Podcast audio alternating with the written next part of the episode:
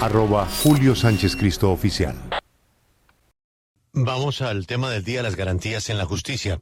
Saludo al eh, exfiscal Néstor Humberto Martínez. También tenemos invitado al doctor Mendoza Diago y a un experto en Derecho Internacional. Doctor eh, Néstor Humberto, gracias por atendernos. Buenos días. Muy buenos días, Julio. Muy grato saludarlos a ustedes en la mesa de trabajo. Doctor Martínez Neira, eh, usted tiene mucha experiencia no solamente en Colombia, sino a nivel internacional. Eh, la Corte Interamericana le pide a Colombia garantías, respaldar las decisiones de nuestras autoridades, en este caso la Corte Suprema de Justicia, para la elección de fiscal. Y creo que en eso estamos de acuerdo todos.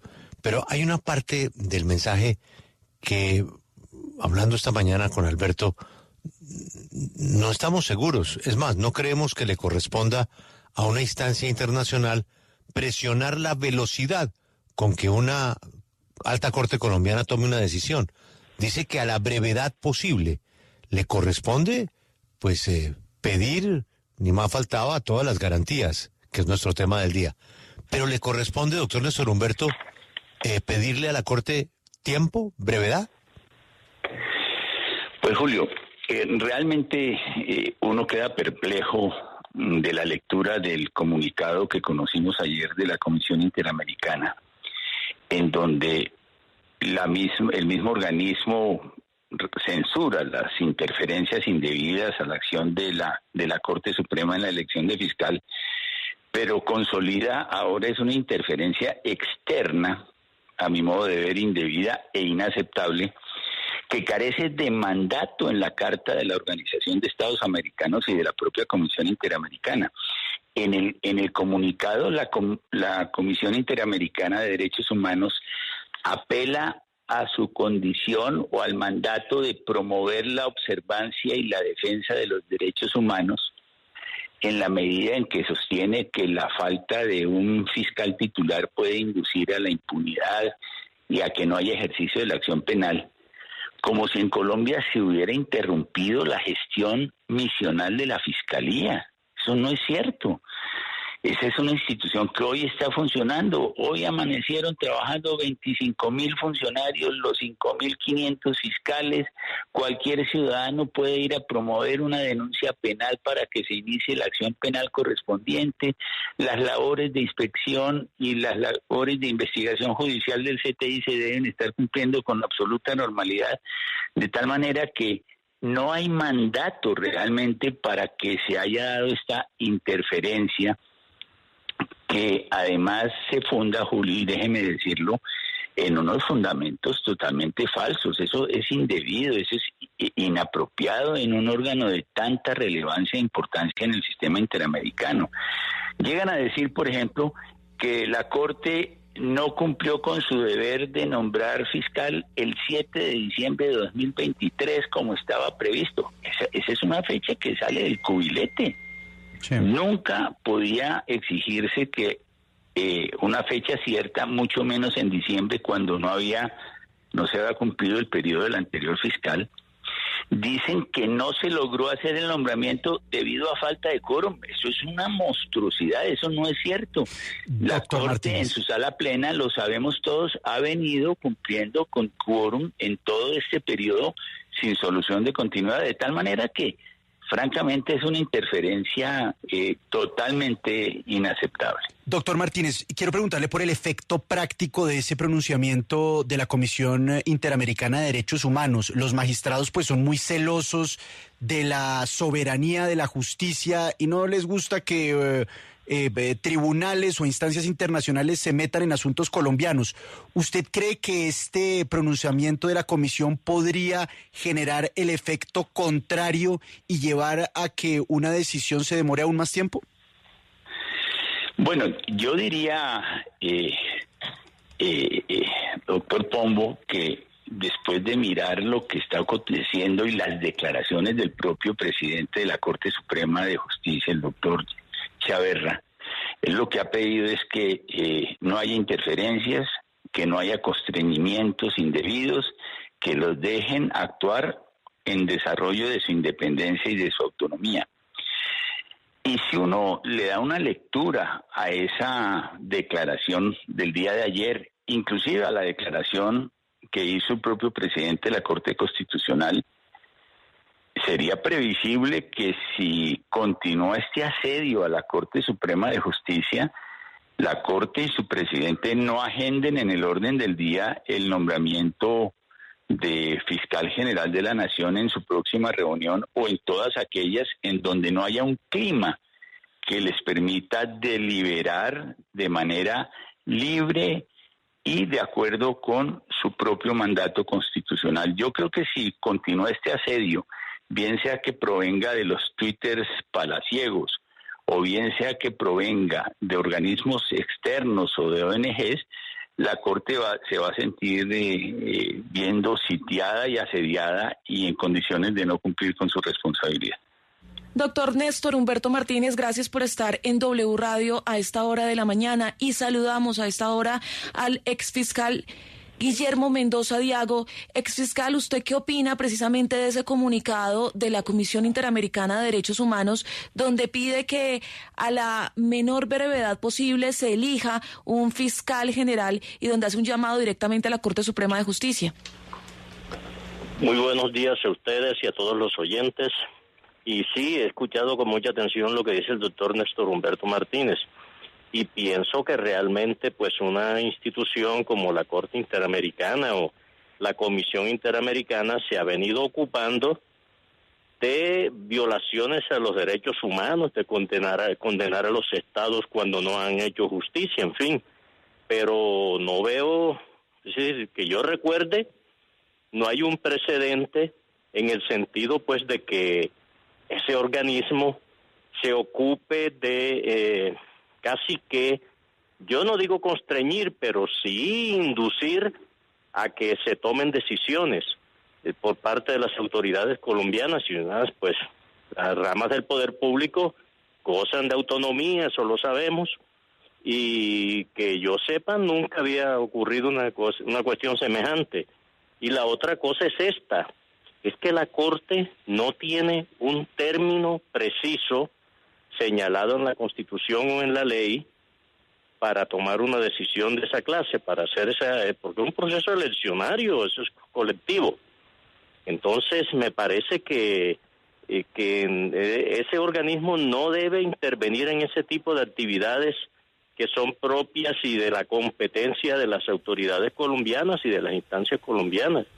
Me parece que inclusive están dando opiniones con datos que no son correctos. Están hablando de falta de quórum en, una, en un momento y cosas por el estilo. O sea que quien les está llevando la información correspondiente no se las está dando completa o se las está dando equivocadas. Pero, doctor Mendoza Diago, eh, bueno, Naciones Unidas también lo acaba de hacer a, través de la Oficina para la Defensa de los Derechos Humanos pidiendo celeridad. Pero quiero ir a otra, a una variante de esto. ¿No será que hay que cambiar el sistema de elección de fiscal en Colombia? Que tenemos es un problema de la forma como se está eligiendo fiscal y que tendríamos que encontrar una alternativa diferente a esa selección? Bueno, lo que pasa es que se buscó con la Constitución del 91 que pues una autoridad de esa naturaleza con el poder de tener el ejercicio de la acción penal y todas esas cosas pues si iba a ser parte de la rama judicial del poder público, pues en su escogencia intervinieran, eh, diríamos, dos poderes o dos ramas, el ejecutivo y, el judicial. Entonces, el procedimiento no es que esté, eh, diríamos, equivocado. Lo que está ocurriendo de pronto es que eh, en otras ocasiones, no ahora, ahora la terna pues es muy calificada, pero en otras ocasiones ha habido ternas que han merecido algunos reproches, como lo vimos, fuimos testigos de todo eso cuando en algún momento sucedió eso. Eh, ¿Qué procedimiento adicional puede haber? Porque en Estados Unidos, por ejemplo, en otros países el fiscal es, es nombrado por el presidente, porque se entiende que no corresponde o no pertenece a la rama judicial, a los jueces. Entonces, si se va a variar esto, que la terna la elabore la Corte y el nombramiento lo haga el presidente de la República, el problema puede ser eh, también eh, parecido, es decir, mientras se escogen candidatos idóneos, en fin. Yo no creo que el sistema en sí eh, sea el, erróneo, sea el que trae los problemas. El problema puede ser más bien que no se le dé oportunidad a la Corte, siendo un organismo colegiado, para que evalúe con todos los detalles posibles y con todo el tiempo necesario quién va a ser el fiscal. Gracias, doctor Guillermo Mendoza Diago, ex fiscal general de la Nación. Saludamos también a esta hora a Javier Galindo, abogado internacionalista, precisamente que trabajó en la Comisión Interamericana de Derechos Humanos. Doctor Javier, ¿usted cómo evalúa lo que ocurrió con este fuerte comunicado que se conoció en las últimas horas de la CIDH y el llamado que se le hace a la Corte Suprema de Justicia a cumplir con su deber y elegir a la mayor brevedad posible a un nuevo fiscal? Bueno, primero que todo, muy buenos días todos y todas las oyentes. Eh, un gusto volver a estar con la W Radio, siempre es un placer para mí. Em, yo creo que primero hay que entender las funciones de la Comisión Interamericana. Eh, si bien es cierto, estamos acostumbrados a que la Comisión lleva peticiones y casos y pues en un momento determinado los resuelve, también tiene una función y es la de monitoreo. El artículo 41 de la Convención Americana es muy clara al establecer que la Comisión puede formular recomendaciones cuando lo estime conveniente a los gobiernos y a los estados eh, para que puedan adoptar medidas progresivas en favor de los derechos fundamentales. Si vemos el comunicado de prensa, eh, la comisión lo que hace es efectivamente un llamado a que se respeten esos derechos fundamentales, a que se pueda hacer el nombramiento de la fiscal. Además que cabe resaltar que es una terna compuesta eh, por tres mujeres, tres mujeres muy capacitadas y que pues esto también es, es un plus o un punto positivo em, para este nombramiento. Entonces, eh, yo realmente no observo que exista una interferencia por parte de la comisión. Está cumpliendo con sus deberes, está cumpliendo con sus funciones y eh, sencillamente está haciendo un monitoreo y un llamado a que se respete eh, lo establecido en la Convención Americana por el Estado colombiano. Doctor, yo creo que usted tiene razón en su análisis que pues tiene el soporte académico de su experiencia. Yo en lo que no estoy de acuerdo y coincido en muchos observadores, no solamente invitados como los que tenemos o la carta del doctor Humberto de la Calle, pero a mí me parece que ellos tienen todo el derecho de hacer unas recomendaciones para Colombia. Lo que no estoy de acuerdo es que se metan en el tiempo de la Corte. Ellos, ¿por qué le tienen que decir a la Corte que lo haga a la brevedad posible? Ellos tienen es que velar por el cumplimiento de, de, la, de la misión y de las garantías que tengan. Pero, ¿de cuándo acá esa Corte le puede decir a la Corte nuestra que le apure? ¿Cómo así? Bueno, eh, fíjate que ese es un, un, término bastante amplio, digamos a la brevedad posible, eh, puede ser interpretado de muchas maneras. Eh, no establece precisamente un término porque ahí sí estaría excediéndose de sus funciones. Si la comisión hubiese establecido, tiene 10 días, tiene 20 o el tiempo que haya establecido, ahí estaría incumpliendo de alguna manera su mandato. Sin embargo, lo que establece es que debe cumplirlo a la brevedad posible. Es decir, y, perdón, y se sustenta incluso, en, si, observamos el comunicado, es muy respetuoso en las normas constitucionales y en las leyes internas. Entonces, digamos que a la brevedad posible, dando cumplimiento, por supuesto, que a las normas procesales, pero siempre de acuerdo con el debido proceso. Y aquí es donde viene, digamos, em, un, ítem muy importante, y es el artículo 2 de la Convención. Y establece que todas las normas, indistintamente si es constitucionales o legales, deben estar acorde con la Convención Americana. Y la Convención Americana, a su vez, establece que el debido proceso no puede ser eterno. Ningún debido proceso puede ser eterno.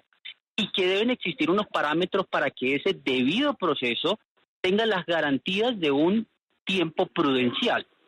Entonces, si nos vamos, digamos, a un análisis muy académico, eh, digamos que es como el que yo me, me, sostengo, es debe existir un tiempo prudencial. No podemos establecer que la Corte Suprema eh, pues dure una eternidad para poder eh, hacer este nombramiento. ¿Y cómo, ¿y cómo hacemos, cómo hacemos doctor, con, el, con lo que pasó en el, en el pasado reciente? ¿Por qué la Corte no se pronunció cuando pasó lo mismo, eh, no durante 15 días o un mes, pasó durante más de un año? Ahí esa Corte no dijo nada.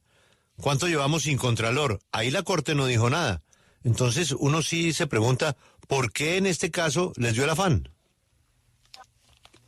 Bueno, porque es que es muy diferente, mi querido Julio, eh, nombrar al fiscal general que al contralor. Eh, recuerda que el fiscal pues tiene unas competencias sumamente ligadas con eh, los procesos de investigación, los procesos eventualmente de impunidad.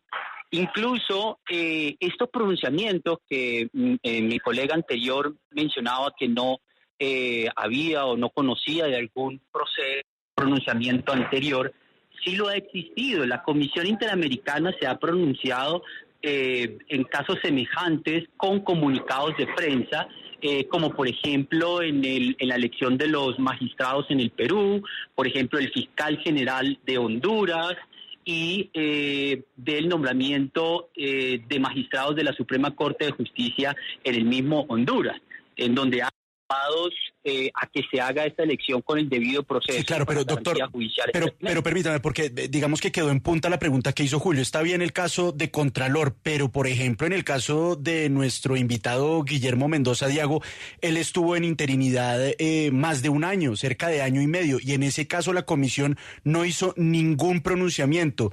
¿Por qué ese doble rasero? ¿Por qué en ese momento sí no hubo pronunciamiento y ahora sí?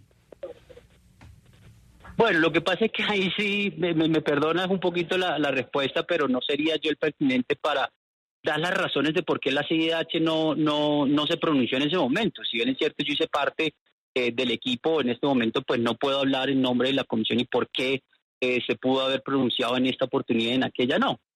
Acompáñenos en el canal de YouTube arroba Julio Sánchez Cristo Oficial.